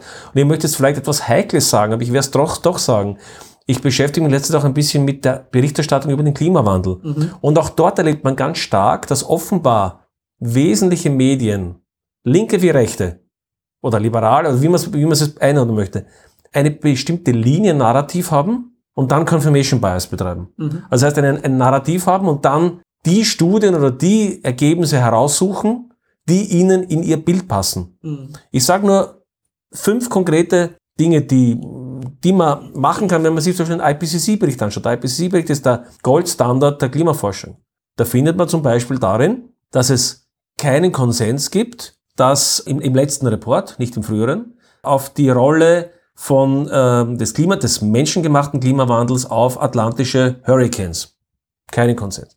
Zweitens, seit 1900, sagt IPCC, kein Trend in der Frequenz von USA Landfall Events, also von, von, von Hurricanes, die mhm. den, die, die USA äh, äh, erreichen. Weiters IPCC. Im Westen und Zentraleuropa, Dürren haben nicht zugenommen. Mhm. Der Stern Review 2006 war ein sehr bekannter britischer Ökonom, der die Schäden durch den Klimawandel modelliert hat. Damals schon von manchen kritisiert wurden. Aber die Ergebnisse des Stern Reports wurden lang und breit über Jahre thematisiert die Zahlen 2005 bis 2022, weil er hat auch die nächsten Jahre prognostiziert. In den, äh, was ist 2015, 2017 Jahre, oder? In den 17 Jahren ist nur in einem einzigen Jahr war der reale Wert höher als die Prognose. In allen anderen Jahren war der reale Wert niedriger als seine Prognose. Mhm. Letztes Beispiel Nature 2018. Nature, eines der führenden Wissenschaftsmagazine, nicht Querdenkermagazin, untersucht die Fläche von über 100 Inseln im, äh, des pazifischen Tuvalu-Atolls, weil er immer die Behauptung stand, die Inseln gehen unter durch den mhm. steigenden äh, äh, äh, Meeresspiegel und stellt fest, Net Increase, also Nettozuwachs der Inselflächen trotz Sea Level Rise. Mhm. 74 Prozent der Inseln haben zugenommen, haben also mehr Land gewonnen ja.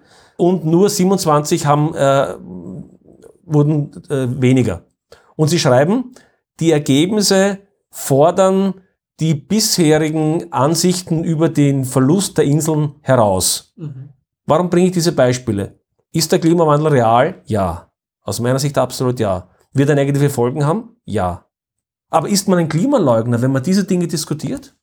Ist man ein Klimaleugner, wenn man nicht nur Studien zitiert, die die schlimmste Katastrophe vorhersagen, ja. sondern die Ergebnisse sagen, die vielleicht widersprüchlich sind oder die nicht so klar sind? Ist alles klar und unumstritten? Nein, kann er gar nicht sein bei so einem komplexen Thema.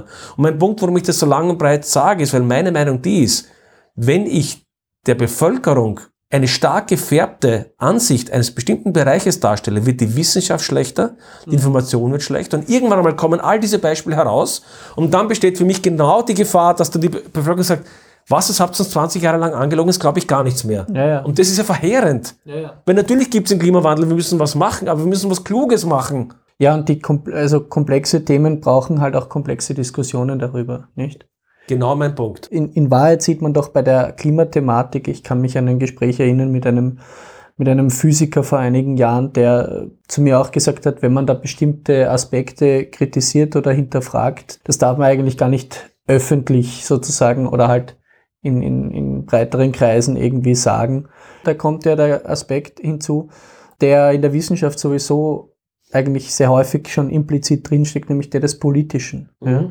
Und gerade wenn es dann um Fördermittel und Existenzen geht, und ich glaube, das haben wir bei dieser Corona-Sache gesehen und das sieht man eben bei diesem Klimawandel-Thema auch sehr stark, dass da eben so viel Politik drin ist, dass man eben wirklich überlegen muss, wie man, ja, also ich habe da auch keine Antwort, sage ich jetzt mal, aber weil man wird dann sowieso auch wieder geframed. Also mhm. man ist dann eben Klimaleugner, wobei ich dieses Wort besonders schwachsinnig finde, weil niemand leugnet das Klima, aber gut. Das heißt, ich glaube, man muss sich dann über diese Fremdzuschreibungen hinwegsetzen ja. und einfach dennoch darauf beharren, dass es eine differenzierte Diskussion geben muss. Ja. Ich glaube, das ist einmal ein ganz, damit kommen wir schon sozusagen zum Abschluss zur Frage, okay, aber was, wo gehen wir hin? Weil eine Gesellschaft, wo wesentliche äh, also es gibt, äh, der Autor Todd Rose sagt, das Vertrauen, das wir ineinander haben und in unseren Institutionen ist auch ein Maß der gesellschaftlichen Gesundheit eines Landes. Mhm. Und ich glaube, dass es ganz gefährlich ist, wenn wir wesentliche, wesentliche Organisationen unserer, unserer Gesellschaft kaputt machen.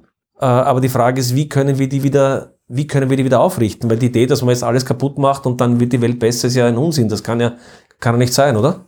Sie machen sich halt teilweise selbst kaputt. Das genau. ist ein bisschen das Problem, oder? Genau. Also, weil ich verstehe genau, was du meinst, aber ich erlebe ja diese oder sehe diese Aktivismen ja auf den Universitäten mhm. auch. Ja. Absolut. Und gleichzeitig gehen ja aber diese Elitendiskurse, sage ich jetzt mal, eigentlich am, an der Mehrheit der Menschen vorbei. Das wäre dann wieder ein anderes großes Thema oder so. Also quasi Mehrheit und. Also Dinge, die innerhalb der Eliten diskutiert werden, gehen an, an den Menschen vorbei. Ja, ja, ja, ja, ja. absolut, absolut. Also das, also auch diese aktivistische ähm, Empörung und Verschlagwortung von jetzt diesem Klimawandel-Thema, das interessiert, glaube ich, viele Menschen eigentlich überhaupt nicht. Ja. Ist jetzt die Frage, ob das gut ist oder ob das vielleicht auch irgendwie, weiß nicht, Menschen passiv sind oder so.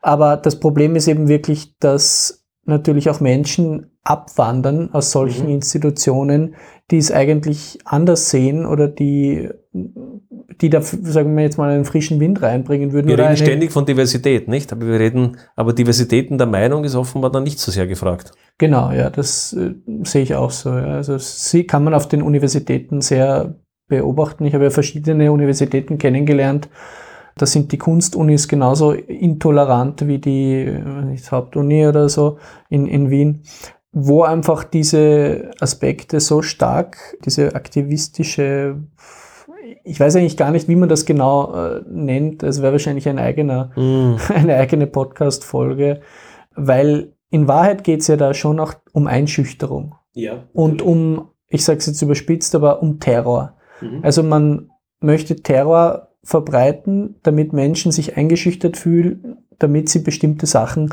gar nicht äußern oder sagen und schon gar nicht dazu möglicherweise forschen oder, oder sich öffentlich äußern. Und das ist meiner Meinung nach eine sehr problematische Entwicklung, die halt tatsächlich irgendwie so totalitäre Tendenzen in sich birgt irgendwie.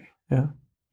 Ja, der eine Punkt, ich glaube, da stimme ich völlig zu, das ist der eine Punkt, um Dinge besser zu machen, ist, glaube ich, auch wirklich, wenn man etwas beobachtet, wo so ein totalitärer oder so ein, muss ja nicht totalitär sein, aber ein sehr eingegrenzter oder sehr unterkomplexer Diskurs sein Thema stattfindet und man einfach nicht der Ansicht ist. Ich glaube, man muss einfach aufzeigen, man muss, glaube ich, auch auf, au, ja, aufzeigen, dass man hier äh, diese Position nicht teilt. Und man wird dann, glaube ich, überrascht sein, wie viele Leute diese Position nicht teilen. Genau. Nur die meisten trauen sich nicht, den Mund aufzumachen, weil sie glauben, dass sie umgeben sind von, äh, ja, Oder dass dann Sanktionen folgen oder so, genau. nicht? Genau. Also ich glaube auch, dass das eben wichtig ist, da sich nicht einschüchtern zu lassen, ja, weil diese Einschüchterung einfach zu ein Vereinfachung und Vereindeutigung führt, die in der Wissenschaft, glaube ich, nicht gewünscht sein kann.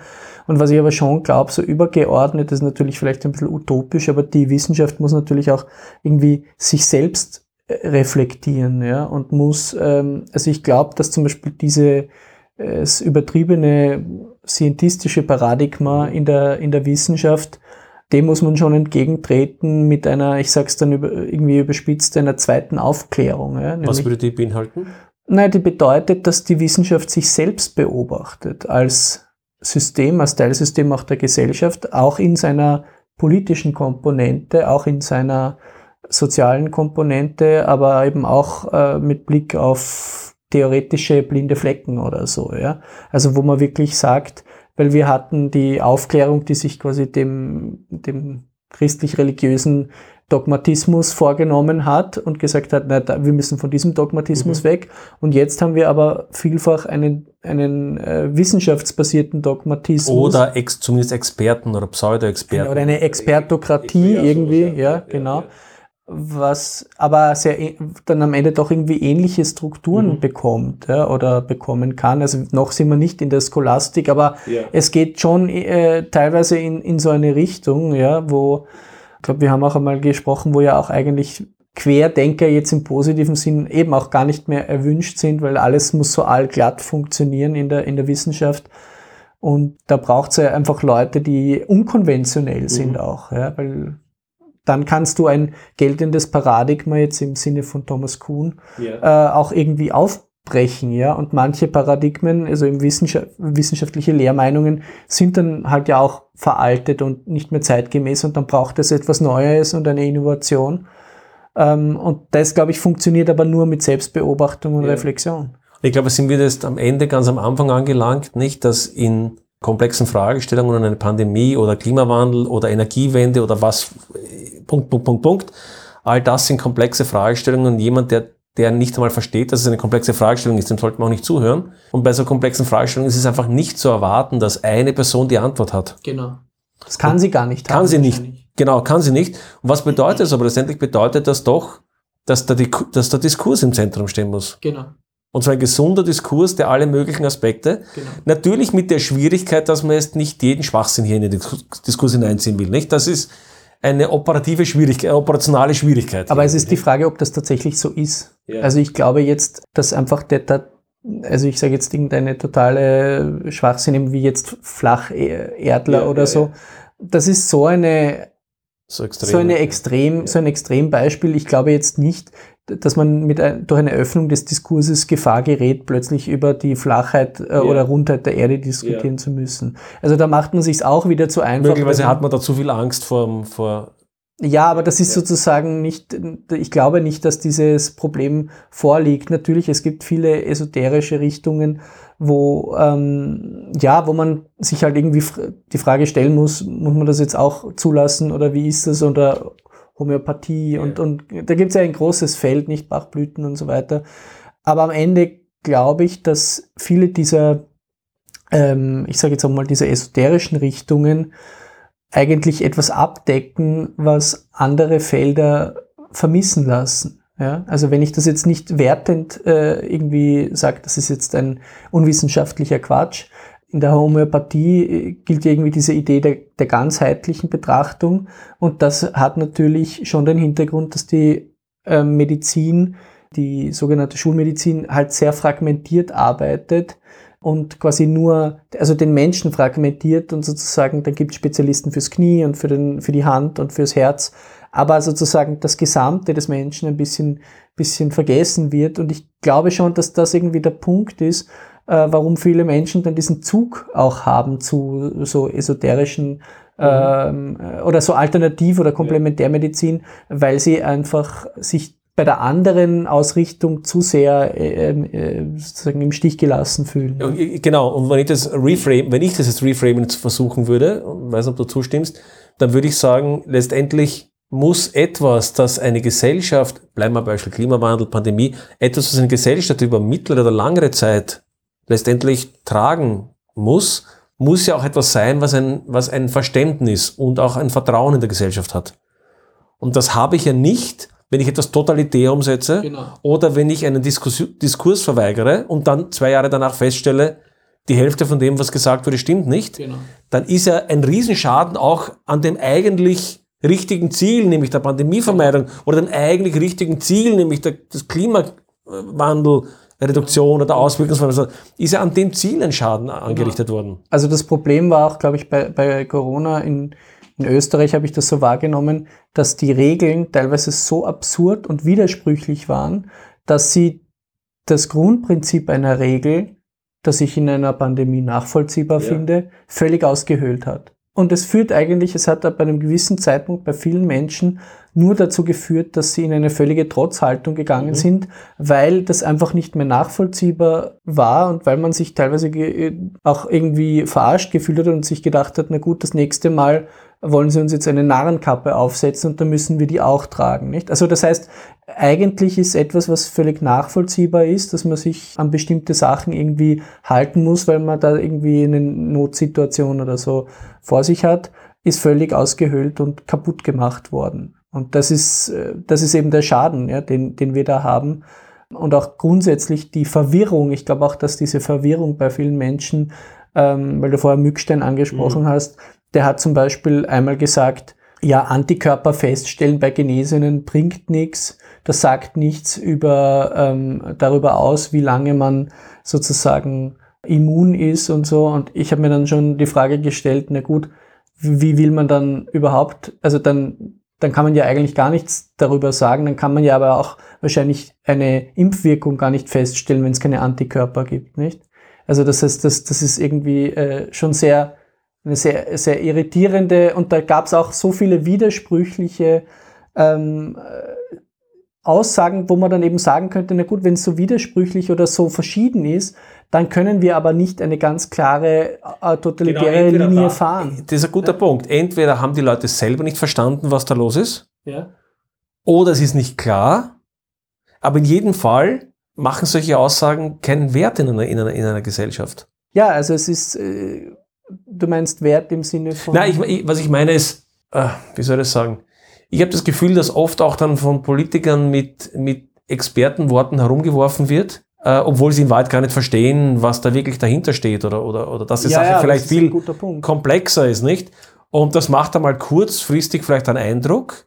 Aber was ich meine, irgendwann einmal kommt er darauf, ja, aber irgendwie, das passt ja nicht zusammen und, und, und das, das hat ja keinen, keinen wirklich logischen Zusammenhang. Und, ja. und dann aber ist irgendwann einmal das Vertrauen ausgehöhlt. Natürlich. Wobei beim Mückstein natürlich so ist, dass der ja ein Arzt ist, nicht? Also das heißt, äh, und äh, da gab es einige solche Irritationen, wo man dann einfach, bei Lauterbach war das ja irgendwie auch so, also wo man einfach sich denkt, wie bitte, was? Also man hat es einfach nicht kapiert und das ist schon die, der Unterschied, Komplexität anzuerkennen oder immer voll, vollkommen widersprüchliche und, und willkürlich erscheinende und dann tatsächlich, glaube ich, auch willkürlich seiende Informationen preiszugeben. Also für mich, weil ich ja, zum Teil, zum Teil, zum Teil ist es ja, glaube ich, auch so, dass, dass irgendwie schräg ausgehandelte politische äh, Deals dann versucht werden mussten, dann faktisch zu begründen oder sowas. Nicht? Ja, ja, das stimmt. Und, ja. und auch das ist natürlich sehr schnell durchschaubar, nicht? Wenn man weiß, aha, die Tiroler haben da mit dem und dem irgendwas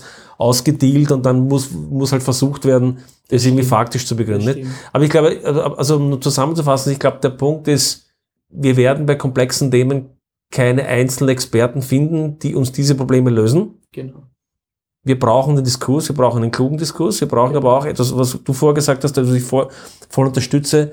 Wenn wir in einer modernen leben wollen, in einer Gesellschaft, die diese Komplexität hat, die wir haben, ist auch im positiven Sinne von Genau. Möglichkeiten, von Mobilität, von IT, all, all diesen Dingen, dann muss ich mich auch damit abfinden, dass Diskurse nicht einfach sind. Genau. Da muss man es auch Dissens geben dürfen. Da muss es Distance geben dürfen, da muss ich verstehen, es gibt auf komplizierte Fragen keine einfachen Antworten, jedenfalls keine, die richtig sind. Absolut. Und man braucht natürlich ein breites Meinungsspektrum. Das gilt auch auf, äh, mit Blick auf diese politische Ja. Komponente nicht. Also es kann einfach nicht sein, dass wir jeden, der nicht in unser Weltbild, in unser, ich sage jetzt einmal linkes oder so passt, dass man den raushält. So funktioniert der Diskurs nicht. Der, funktioniert, der Diskurs, äh, wenn er wirklich demokratisch sein soll, muss aus einer Fülle an Positionen äh, funktionieren. Richtig. Genau. Jan, vielen Dank fürs Gespräch. Danke, Alex.